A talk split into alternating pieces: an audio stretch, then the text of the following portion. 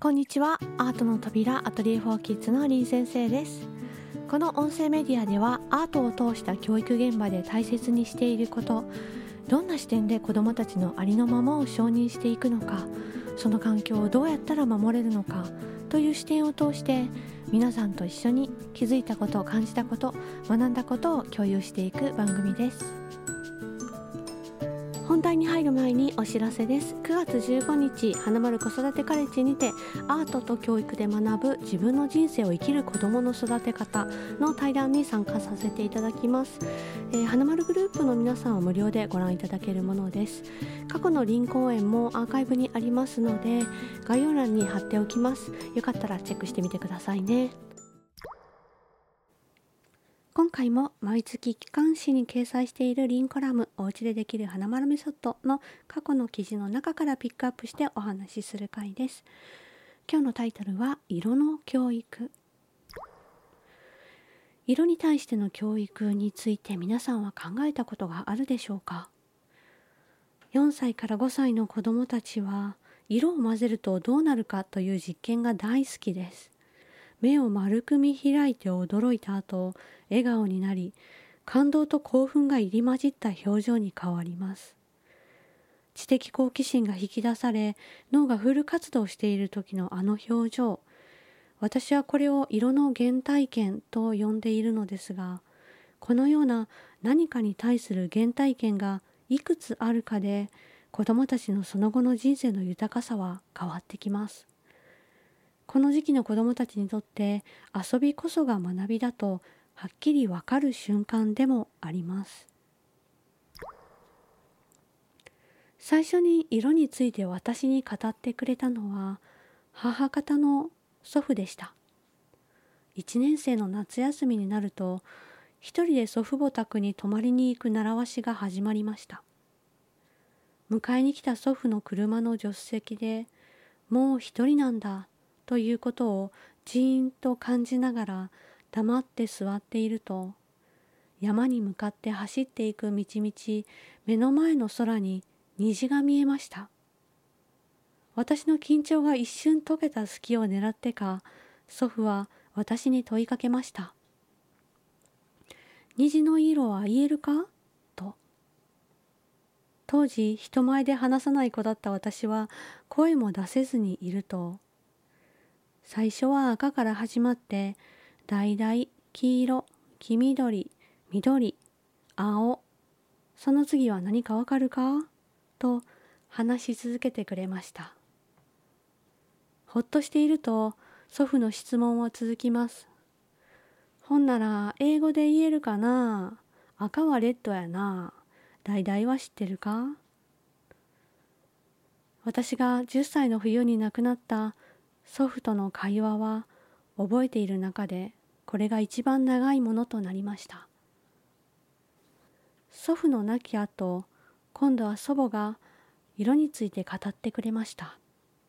それはいつも洋服ダンスの前ででした。おしゃれが大好きなハイカラばあちゃんだった彼女は家に遊びに来てくれるたびに「ゆみちゃんこの赤いスカートの上には何を合わしたらええと思うの？靴下の色は何色にするの？その襟元のグリーンと合わせないかん。この水色とイエローの組み合わせを見てみ。色と色を組み合わせた時の美しさ、全体をコーディネートする視点。祖母は洋服を例えにして色の世界をさらに深く広げてくれました。これが私の色の原体験です。皆さんの色にまつわる原体験はどんなものがあるでしょうか？子供たちに色を教える時には何々の何色という言い方をしてあげるといいでしょう。同じ黄色でもひまわりの黄色みかんの黄色というように。